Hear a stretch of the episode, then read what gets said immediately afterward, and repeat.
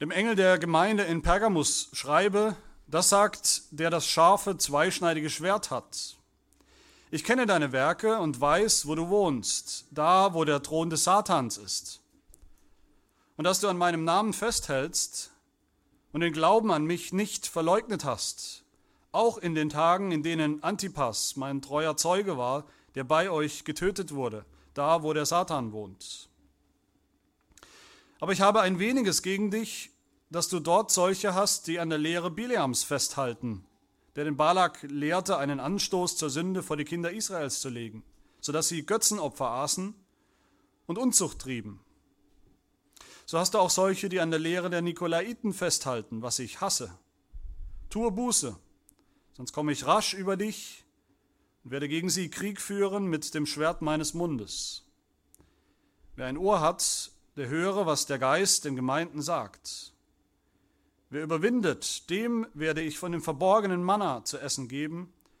Ich werde ihm einen weißen Stein geben, auf dem Stein geschrieben einen neuen Namen, den niemand kennt, außer dem, der ihn empfängt. Amen.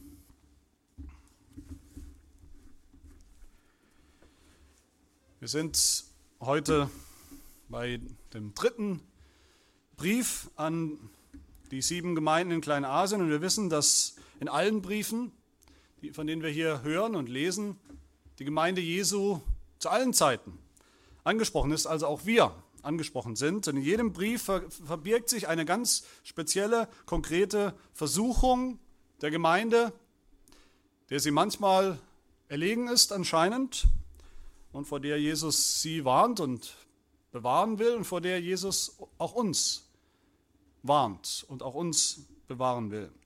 Von der Gemeinde in Ephesus haben wir gehört, dass sie ihre erste Liebe verloren hat. Und wir haben gehört, diese Gemeinde war eigentlich sehr vorbildlich in vielen Dingen. Sie war sehr sauber und geradlinig theologisch.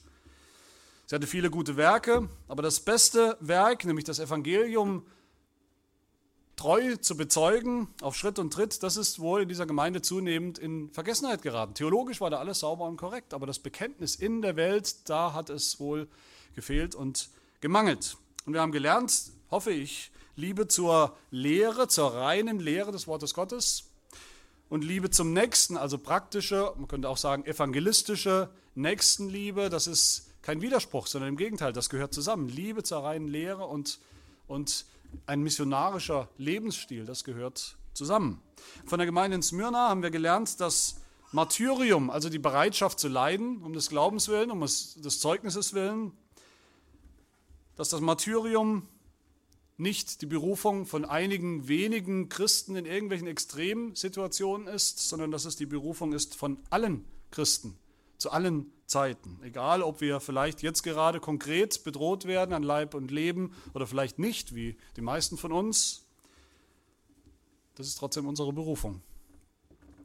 Und heute von der Gemeinde in Pergamus oder Pergamum werden wir lernen, wie leicht sich, und auch das kennen wir, wie leicht sich in der Gemeinde, in die Gemeinde faule Kompromisse mit der Kultur, mit der Welt, in der wir leben, der Welt um uns herum einschleichen. Und wie sie diese faulen Kompromisse am Ende unser Zeugnis in der Welt zunichte machen. Wieder beginnt der Brief, auch dieses Briefchen, mit einer Vorstellung Jesu, mit einem ganz bestimmten Aspekt, wer er ist und wie er ist und, und wieder genau zugeschnitten auf das ganz konkrete Problem, um das es geht in diesem Brief. Vers 12, das sagt der das scharfe, zweischneidige Schwert hat. Das ist das Schwert, das aus dem Mund Jesu kommt. Das ist das Schwert eines Richters, das Schwert des Richters Jesus, der mit seinen Worten aus seinem Mund richten wird oder retten wird. Entweder wird er die, die Gemeinde in Pergamus richten, die Irrlehrer richten, die Irrlehrer richten, weil die Gemeinde gegen sie vorgeht und sie aus der Gemeinde herauswirft. Oder er wird auch die Gemeinde richten, weil sie das nicht tut. So oder so wird er richten und retten. Wie er selber sagt in Vers 16, tu Buße, sonst komme ich rasch über dich. Das ist ein Wort des Gerichts. Sonst komme ich rasch über dich.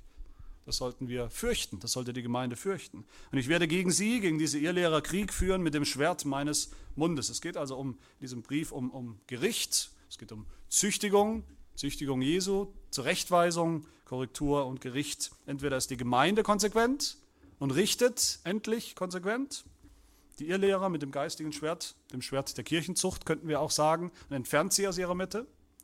Oder Jesus wird konsequent sein und die Gemeinde richten mit seinem Schwert. Diese Gemeinde in Pergamus ist auch wieder so eine, eine durchwachsene Gemeinde. Wir hören Lob und Tadel, wir hören positive Dinge über diese Gemeinde, wie über manch andere auch. Aber auch Kritik, auch Kritik Jesu. Und diese Kritik, diese Korrektur kann natürlich auch hier wieder auf zwei, auf zwei ähm, äh, Möglichkeiten, auf zwei Wegen ausgehen. Sie kann zu Segen führen, wenn die Gemeinde auf sie hört, auf diese Korrektur, oder sie kann zum Fluch führen, wenn die Gemeinde nicht darauf hört. Also Lob und Tadel finden wir in diesem Brief und dann Fluch und Segen als, als ähm, Konsequenz. Das sind meine vier Punkte aus diesem Briefchen. Zuerst hören wir Lob, Lob aus dem Mund Jesu. Und zwar wofür? Jesus sagt zu dieser Gemeinde, ich weiß, wo du wohnst, da, wo der Thron des Satans ist. Was ist denn eigentlich in in dieser Stadt, in dieser Stadt Pergamus so schlimm, so schlimm gewesen, dass Jesus ausgerechnet diese Stadt den Thron des Satans nennt oder dass er sagt, dass der Thron des Satans selbst da ist in dieser Stadt. Es geht sicher nicht darum, dass Pergamus auf irgendeine, wie es manche Ausleger ja denken, auf irgendeine besondere Art und Weise besessen war vom Satan, dass es irgendwelche Territorialgeister gab, die diese Stadt sozusagen eingenommen haben mit ihrer Macht oder dass, dass die Stadt wirklich die Adresse des Teufels war. Darum geht es sicherlich nicht. Pergamus bedeutet zunächst mal vom Wort her Hochburg. Und Pergamus war ein, ein, ein Zentrum, ein weiteres Zentrum, eine Hochburg des, des, der römischen Politik, der römischen Regierung. Es hatte eine große politische Bedeutung, aber viel bekannter war Pergamus als Zentrum des Heidentums, der heidnischen Religionen verschiedener heidnischen Religionen. Und hinter der Stadt, hinter der Altstadt, erhob sich ein, ein ziemlich steiler, spitzer Hügel, ungefähr 700, 800 Meter hoch, auf dem oder um den herum sich eine, gleich eine ganze, ein ganzer Ring von Tempeln scharte, ein ganzer Ring von Tempeln aufgebaut wurde. Und die bekanntesten davon waren zwei. Vor, vor allem bekannt war der sogenannte Esculap, Esculap-Tempel. Esculap ist der Gott der Heilkunst, den wir kennen aus den Wappen der Apotheker zum Beispiel dieses äh, Symbol mit der Schlange um den Stab. Äskulaps Symbol ist eine Schlange. Und in diesem Eskulap-Tempel gab es auch jede Menge Schlangen, lebendige Schlangen, durch die man hindurch warten musste. Und durch die Schlangenbisse hat man sich dann, oder von den Schlangenbissen hat man sich Heilung erhofft. Dieser Tempel war so etwas, wenn man will, wie, wie das Lourdes. Wir kennen Lourdes in Frankreich, diesen, diese Pilgerstätte, und es gibt andere Pilgerstätten heute. Das war sowas wie ein, das Lourdes des Altertums, eine Pilgerstätte, wo, wo eben Kranke, Behinderte hingegangen sind, um Heilung für ihren Körper zu erhoffen und zu erwarten. Und all das unter dem Zeichen der Schlange. Und wir alle, bei uns allen Bibellesern klingelt es da, wenn es um die Schlange geht. Aber der bekannteste Tempel war, war der Tempel des Zeus, ein riesiger 33 ähm, mal 35 Meter hoher Altar, das weiß man sehr genau. Äh, ein Altar, der sich steil erhob über das Stadtzentrum, der also ganz deutlich sichtbar war über diese, diese Altstadt von Pergamus. Ähm, diesen Altar kennt man heute als den, den Pergamon-Altar und den kann man besichtigen. Im Moment glaube ich gerade nicht wegen äh, Renovierung, aber der ist aufgebaut im Pergamon-Museum in Berlin und manche von uns haben den vielleicht schon gesehen. Und wenn man den sieht, dann erkennt man, dass dieser Altar eigentlich in der Tat aussieht wie ein riesiger Stuhl, wie ein riesiger Thron. Ein riesiger Thron mit Treppenstufen. Also zunächst haben wir da, ähm, ist Pergamus bekannt, es ist ein Zentrum des Äskulap, des Schlangenmenschen, der verspricht zu heilen, die Menschheit zu heilen von ihren Gebrechen durch irgendwelche Schlangenpraktiken und andere heidnischen Praktiken. Dann ist Pergamus auch noch der Sitz, der Thron des höchsten aller heidnischen Götter, nämlich des Zeus. Und ich denke, wenn wir das zusammennehmen, dann dürfte es uns nicht überraschen, dass Jesus zu der Gemeinde sagt, ihr wohnt, wo der Thron des Satans ist. Gleich zweimal. Der Satan, die Schlange und der Chef, das Oberhaupt aller heidnischen Religionen. Pergamus ist eine Hochburg, die Hochburg des Satans. Und ich denke, bevor wir etwas, etwas anderes uns anschauen, müssen wir mal erstmal darüber staunen, über diese die Tatsache, was wir hier hören, da ist, da ist diese Hochburg mitten in, in diesem kleinen Asien, eine Hochburg der Gottlosigkeit, des Heidentums, des Götzendienstes. Und doch mittendrin hat unser Herr eine Gemeinde, eine christliche Gemeinde entstehen lassen, hat Gott sein Volk, direkt da, wo der Thron des Satans ist. So hat es Jesus natürlich versprochen, ganz genau so, oder nicht? Er hat versprochen, dass er selbst sein Reich bauen wird, dass er selbst die Gemeinde bauen wird, mitten im Angesicht ihrer Feinde. So bauen wird, dass selbst die Pforten der Hölle direkt um die Ecke seine Gemeinde nicht überwältigen werden, dass der Thron des Satans seiner Gemeinde nichts anhaben kann und wird.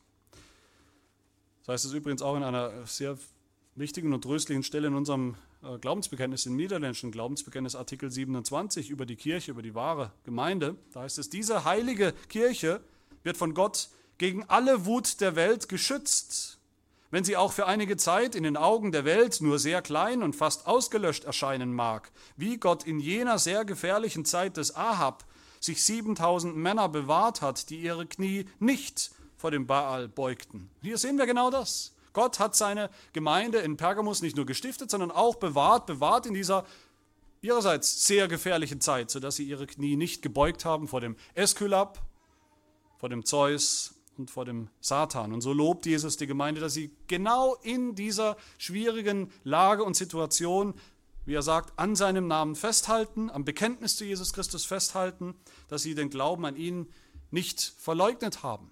Das sind die beiden Dinge, die er hervorhebt, die er nennt. Und ich denke, das sehen wir auch mal wieder, und das ist auch immer wieder ein, äh, etwas, was wir uns vor Augen halten müssen, wie wichtig unser Bekenntnis ist, wie ernst Jesus unser Bekenntnis mit dem Mund nimmt, unser Glaubensbekenntnis, das wir ablegen, wie ernst er es nimmt. Nachher werden wir es hören von Hermann, dass er Bekenntnis ablegt und so Mitglied der, der Gemeinde wird. Und wir sagen dann oft, das sind doch nur Worte. Was wir sagen, das sind nur Worte. Unser Bekenntnis sind nur Worte, aber das sind Worte, die Gott ernst nimmt, wenn sich jemand zu Christus bekennt mit seinen Worten, wenn jemand an seinem Namen festhält und den Glauben nicht verleugnet, nicht verleugnet wie es hier heißt, wenn es darauf ankommt. Wenn er gefragt wird, bist du auch so einer? Wenn wir gefragt werden, bist du auch so einer? Bist du auch ein Nachfolger Jesu? Bist du auch ein Christ? Dann zählt es, dann zählen unsere Worte. Dann zählt es, dass wir treu bezeugen. Bis in den Tod, wenn es sein muss. So wie wir hier das, im Text das Beispiel dieses Antipas haben, über den wir sonst eigentlich nichts wissen. Wir, wissen nur, äh, nur, wir haben nur eine einzige biografische Information über diesen Mann, über diesen Christen. Das Einzige, was wir wissen, ist, dass er auch da wohnt, gewohnt hat, wo der Satan wohnt, mitten in der Welt, mitten unter den Heiden, und dass er getötet wurde. Dass er getötet wurde, einfach weil er ein treuer Zeuge war. Einer, der am Namen Jesu festgehalten hat, am Bekenntnis festgehalten hat, als es hart auf hart kam und den Glauben nicht aufgegeben, nicht verleugnet hat, Jesus nicht verleugnet hat. Ich weiß nicht, wie es bei Ihnen, bei euch aussieht, aber ich kann über mich sagen, ich wünschte mir, ich wünschte mir, das wäre eines Tages die einzige biografische Information, die die Nachwelt einmal über mich findet oder weiterreicht. Sebastian Heck, ein, ein treuer Zeuge Jesu bis in den Tod. Das würde mir reichen. Was, was kann man als Christ mehr wollen an, an Informationen, die übrig bleiben, an Zusammenfassung für unser Leben? Was wollen wir mehr als dieses Lob, das Jesus der Gemeinde hier ausstellt? Aber Jesus hat, wie gesagt, auch Tadel, auch Kritik für diese Gemeinde. Das ist mein zweiter Punkt. Er sagt, ich habe, aber ich habe ein weniges gegen dich. Ein weniges, das ist Verhalten vorsichtig formuliert. Und ich denke, Jesus formuliert es deshalb vorsichtig und verhalten, weil das Problem in dieser Gemeinde mehr ist, dass sie etwas Falsches tolerieren, als dass sie es selber aktiv tun. Sie tolerieren falsche Lehre, sind ihr aber nicht unbedingt auf den Leim gegangen. Noch nicht, vielleicht. Ich habe ein weniges gegen dich, sagt Jesus, nämlich, dass du dort in deiner Mitte solche hast, also dass du solche tolerierst, die an der Lehre Bileams festhalten. Und du hast auch solche, die an der Lehre der Nikolaiten festhalten, sagt Jesus. Zwei Dinge spricht er hier an. Zwei Dinge, die die Gemeinde toleriert hat, was sie nicht sollte, die Lehre Bileams und die Lehre der Nikolaiten. Und das eine ist so rätselhaft wie das andere. Was können wir sagen? Wenig können wir sagen, aber doch ein bisschen was können wir sagen. Zuerst über dieses erste Problem, die Lehre Bileams, die toleriert wurde anscheinend bis zu einem gewissen Grad in dieser Gemeinde. Bileam kennen wir aus dem Alten Testament, also so viele Informationen haben wir. Aus dem vierten Buch Mose finden wir eine lange und auch spannende Geschichte über Bileam. Israel ist ein großes Volk geworden, hat die Nachbarvölker in Furcht und äh, Schrecken versetzt, weil sie so groß und erfolgreich, immer mächtiger wurden. Die Moabiter zum Beispiel hatten große Angst vor den Israeliten und da gab es einen Balak, der den Propheten Bileam, ähm, den er schon kannte, von dem er wusste, der ist so ein, ein, Schlitzohr, den kann man sicherlich gut äh, überreden, den kann man bestechen, der ist bestechlich, wenn es nach Geld riecht, dann ist er immer dabei. Und er, er, sagte zu ihm, verfluche dieses Volk Israel, damit es nicht mehr wächst, damit es nicht mehr so erfolgreich ist und bleibt. Wen du segnest, der ist gesegnet, und wen du verfluchst, der ist verflucht. Aber Gott sagte zu Bileam, nein, das tust du nicht. Dieses Volk ist schon mein Volk, es ist schon gesegnet. Und Bileam konnte dann nichts direkt tun gegen das Volk Israel, er konnte sie nicht verfluchen. Anstattdessen hat er sich eine viel indirektere, subtilere Taktik ausgedacht. Er ließ nämlich einfach die anscheinend sehr hübschen Frauen, die moabitischen Frauen kommen, um die Männer Israels zu verführen. Er dachte, das könnte aufgehen und das ging auch auf. Es gelang ihm im großen Stil, so heißt es in Numeri 25, Vers 1. Israel ließ sich in Sittim nieder und das Volk fing an, Unzucht zu treiben mit den Töchtern der Moabiter. Und dabei blieb es nicht. Es heißt weiter, diese luden das Volk zu den Opfern ihrer Götter ein. Und das Volk Israel aß mit ihnen und betete ihre Götter an. Das war insgesamt so effektiv, diese Strategie, so leicht ließen sich die Israeliten verführen, dass Gott ihnen eine große Plage schickte als Gericht und dass 24.000 von ihnen starben wegen dieser Sünde. Das war also insgesamt viel effektiver als so ein kleiner Fluch, den dieser Prophet vielleicht, wenn es geklappt hätte, über das Volk legen könnte. Es war viel effektiver, dass sich die Israeliten im großen Stil vermischten mit den Einheimischen mit den Gottlosen, mit den Frauen. Und nachdem sie sich dann schon sowieso schon sexuell vermischt hatten, also mit, mit den ungläubigen Frauen Verkehr hatten und auch die Ehen, Ehen eingegangen sind, war es nur noch ein ganz kleiner, ein winzig kleiner Schritt. Man hat den Eindruck, eigentlich gar kein großer Schritt mehr, auch deren Götter oder Götzen anzuerkennen, ihre Religion zu tolerieren, bei ihren Opfern mitzumachen und ihre Götter oder Götzen mit anzubeten. Das war sozusagen ein Paket, wie es übrigens heute auch tausendfach funktioniert. Kein Christ will seinen Glauben aufgeben, kein Christ will seinen Glauben an den Nagel hängen, kein Christ will irgendetwas tun dafür, dass er schwach wird im Glauben, dass er vielleicht den Glauben an den einen wahren Gott irgendwann aufgibt. Das will niemand, keiner will das. Aber es gibt auch andere Dinge, zum Beispiel ist man eben schon so lange Single, dass man Angst hat, vielleicht niemanden mehr abzubekommen, dass man so dringend einen Partner braucht, wie man sagt, und dann sagt man eben, fängt man an zu rationalisieren und sagt, ich nehme eine Frau, die vielleicht nicht gläubig ist, aber ich behalte doch trotzdem ganz sicher meinen Glauben. Ganz sicher. Da kommt mir nichts dazwischen.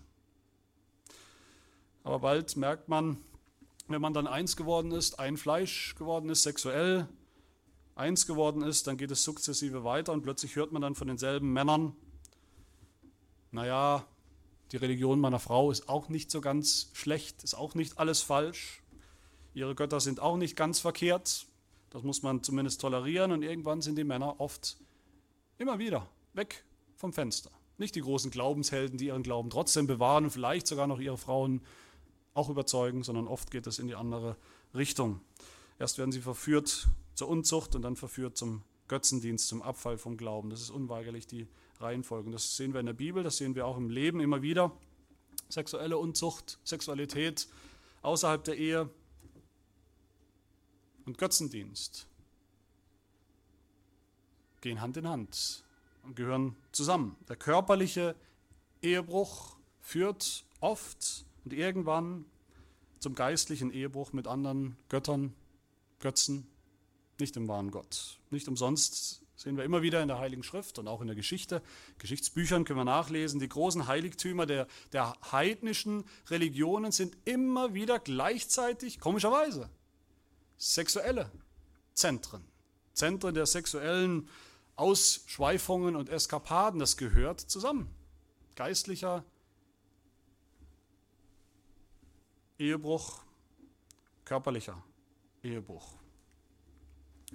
Und dann tadelt Jesus die Gemeinde in Pergamus, weil sie solche in der Mitte hat, heißt es, die an der Lehre der Nikolaiten festhalten. Was ich hasse, sagt Jesus. Einige Ausleger denken, die Nikolaiten, das sind die Nachfolger des Nikolas, eines Diakons, von dem die Rede ist in der Bibel, in der Offenbarung. Offenbarung 6 werden ja die Diakone äh, eingesetzt und da gibt es auch einen Nikolas und man sagt, die Tradition, das steht nicht in der Schrift, aber manche sagen, äh, dass er die Sicht vertreten hat, man könne, also Ehebruch unter Christen, das geht überhaupt nicht, aber Ehebruch mit Ungläubigen, das sei nicht ganz so schlimm, das könnte auch vergeben werden innerhalb von acht Tagen, so eine Tradition, die man hat.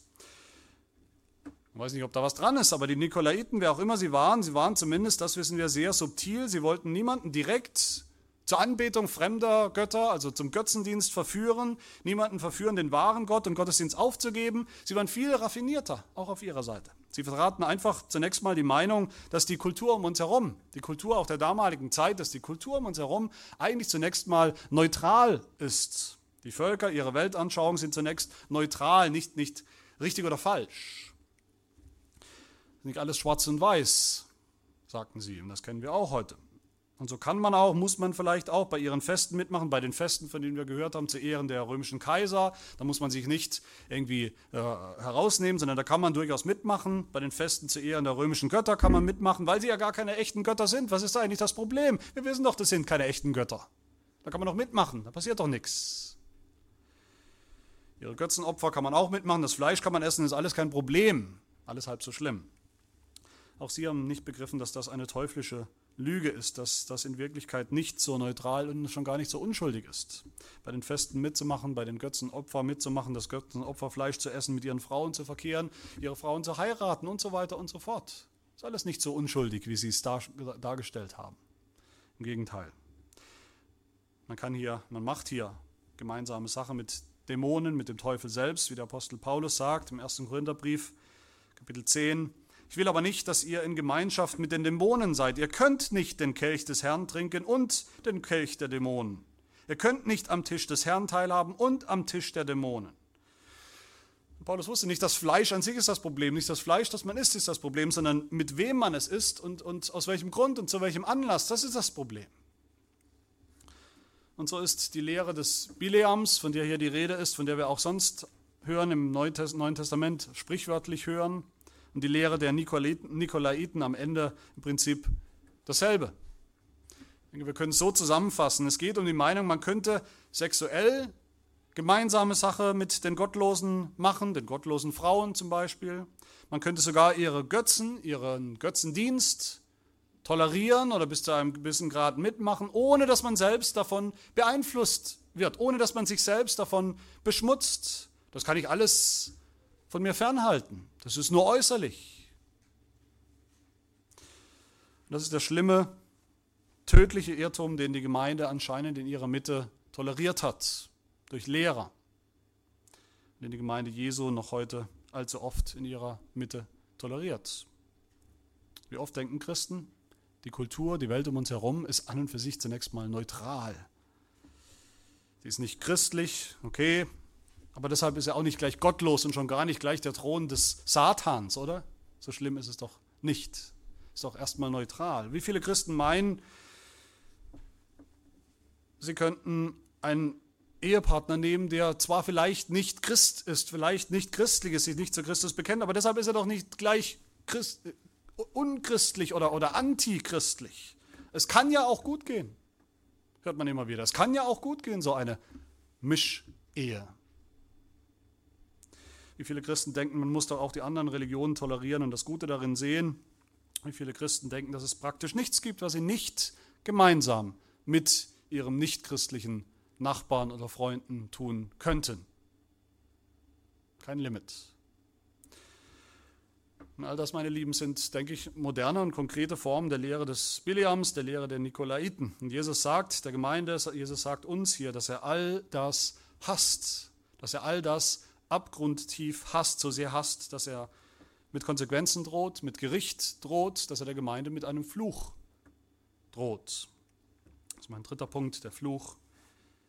Jesus sagt, Vers 16, tue Buße, sonst komme ich rasch über dich und werde gegen sie, gegen diese Irrlehrer Krieg führen mit dem Schwert meines Mundes. Für Jesus geht es hier um Krieg, das ist Das Erste, was wir erkennen müssen, seine Gemeinde wohnt da, wo der Satan wohnt und das führt natürlich zu einer Spannung. Das ist eine Spannung, die kaum auszuhalten ist. Das Volk Gottes wohnt direkt da, wo der Satan wohnt. Das führt zu Krieg und nicht zu Frieden. Da kann man nicht harmonisch miteinander oder nebeneinander herleben. Und entweder seine Gemeinde führt Krieg gegen diese falsche Lehre in ihrer Mitte oder nicht. Wenn nicht, dann wird Jesus selber kommen müssen und Krieg führen müssen gegen diese falsche Lehre mit dem Schwert, mit seinem Schwert, dem Schwert, das aus seinem Mund kommt. Eigentlich ist diese Kritik Jesu natürlich in erster Linie eine Kritik an die Gemeindeleitung. Das ist ganz klar.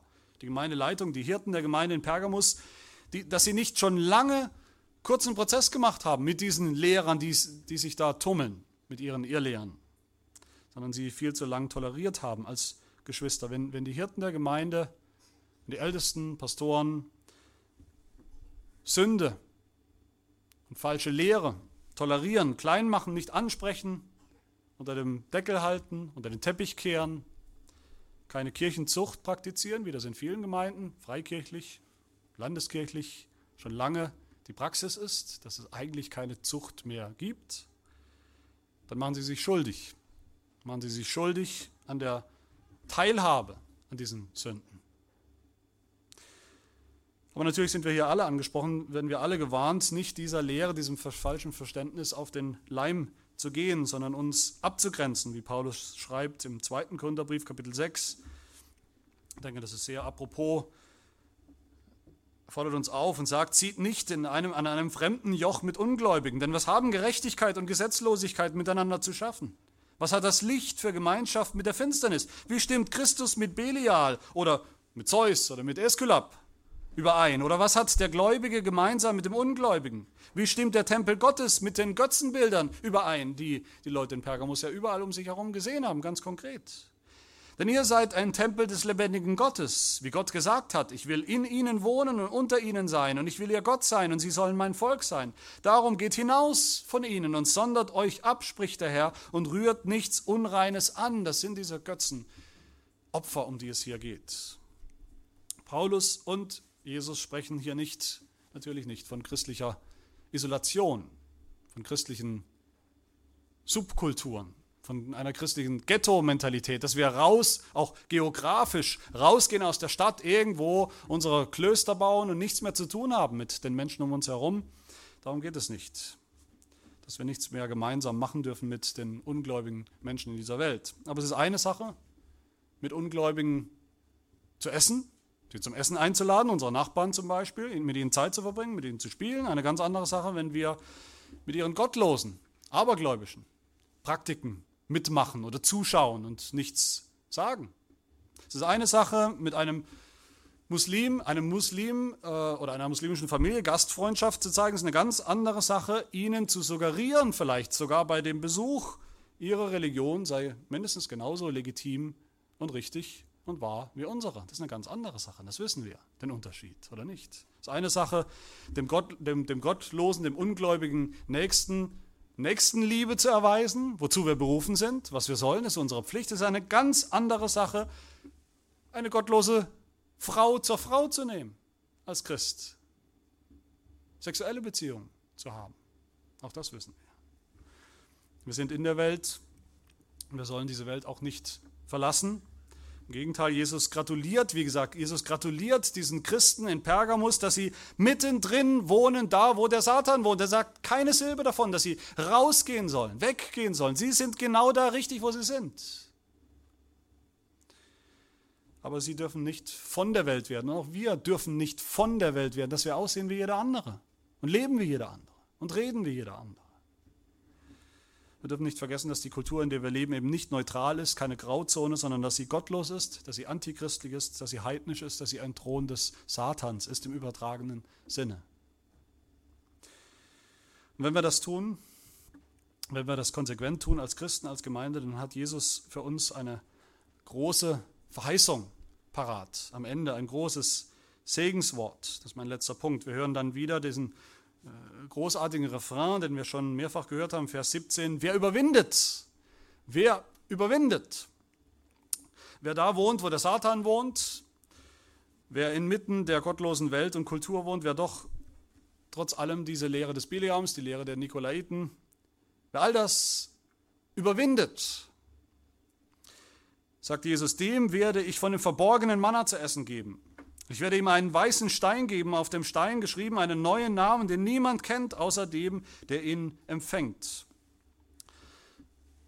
Ich weiß, dass wir oft auf unsere Situation schauen als Christen. Wir schauen auf uns, unsere konkrete Lage hier in Deutschland im 21. Jahrhundert, wo es natürlich in, in, in mancherlei Beziehungen nicht, äh, kein Zuckerschlecken ist, Christ zu sein. Es ist nicht einfach. Man kann nicht als Christ einfach mitschwimmen mit einer Masse von, von, von einer riesigen Christenheit, die Einfluss hat in jedem Bereich des Lebens. Das haben wir nicht, natürlich. Es ist vielleicht schwer im Alltag Zeuge zu sein, Christ zu sein.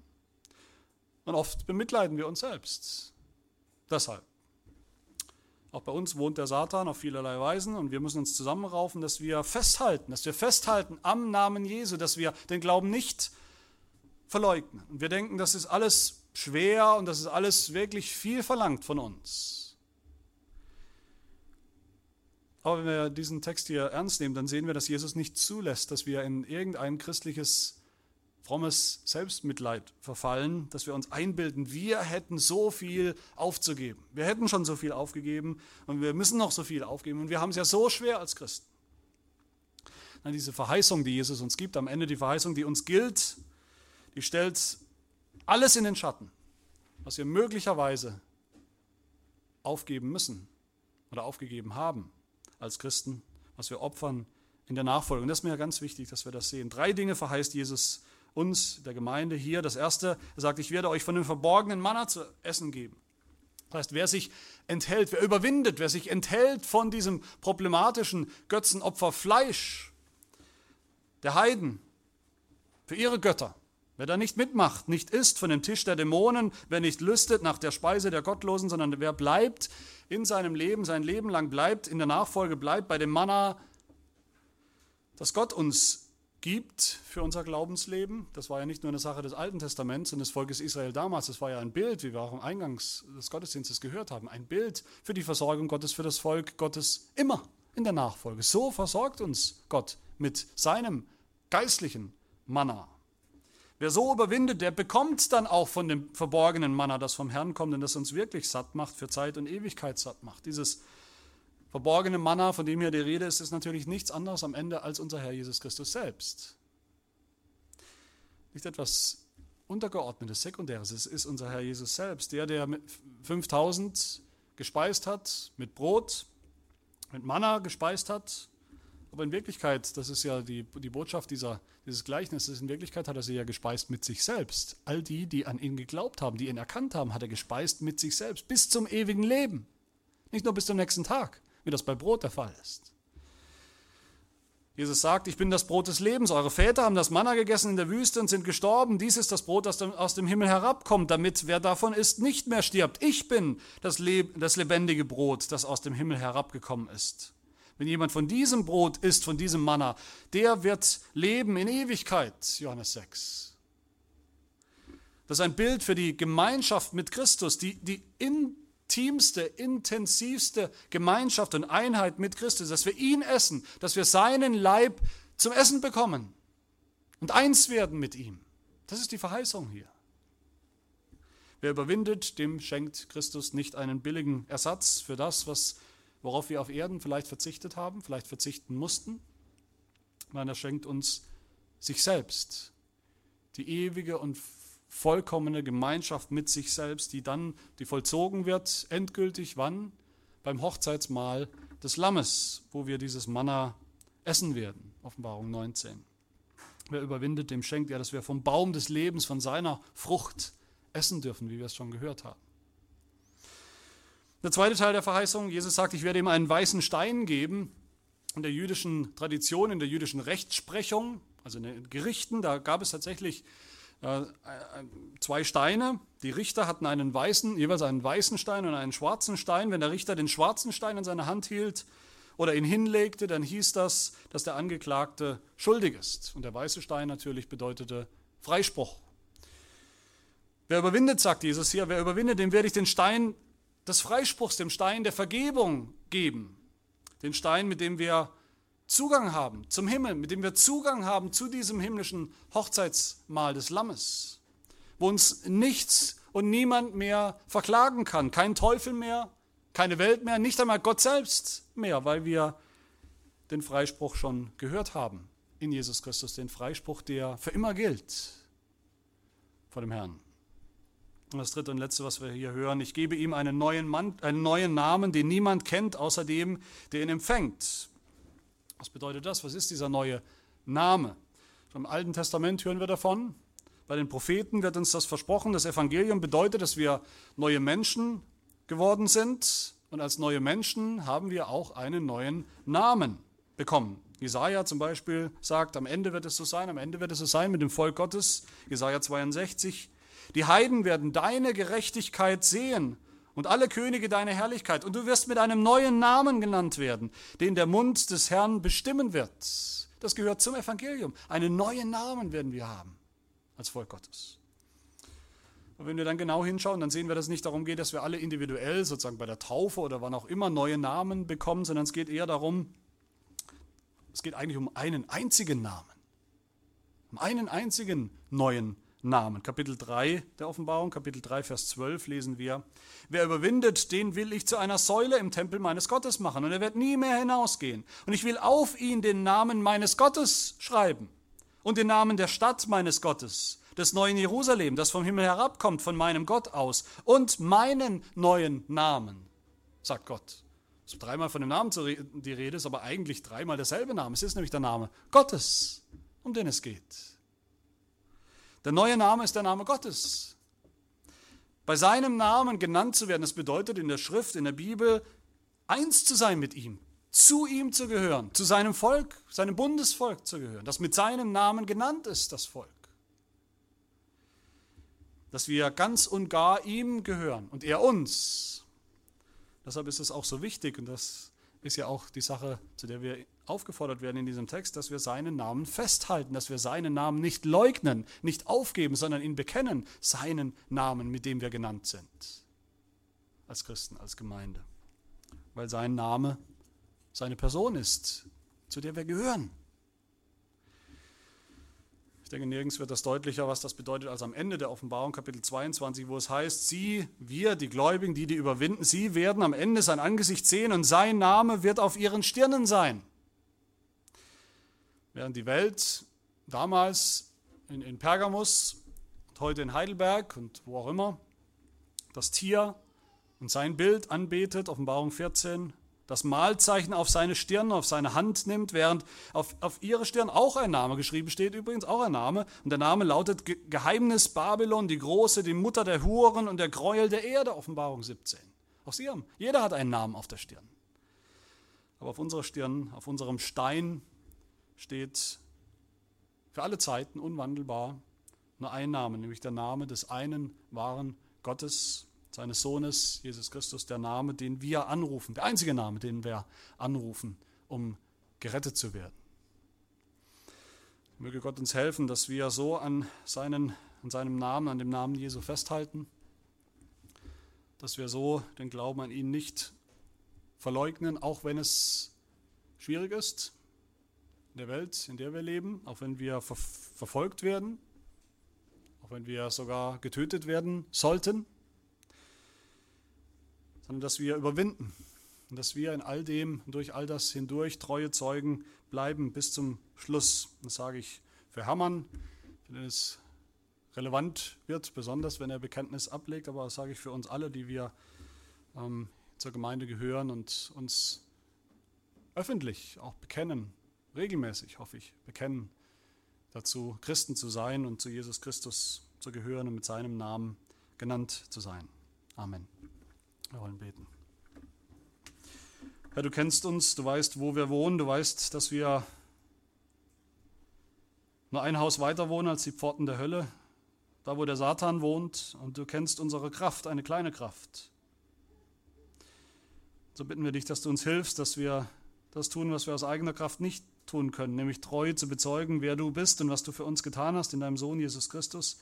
Er hilft uns zu überwinden in, in jeder weltlichen Versuchung, die auf uns einstürmt, jeden Tag, Hilf uns zu überwinden die Lehre Bileams und der Nikolaiten, die Lehre vom Falschen, vom, vom faulen Kompromiss mit der Welt, mit ihren Versprechungen, mit ihren Götzen, sodass wir am Ende alles bekommen, alles erben, was du uns versprichst in deiner Gnade, in deiner großen Verheißung. Dies bitten wir im Namen dessen, der das scharfe, zweischneidige Schwert hat. Amen.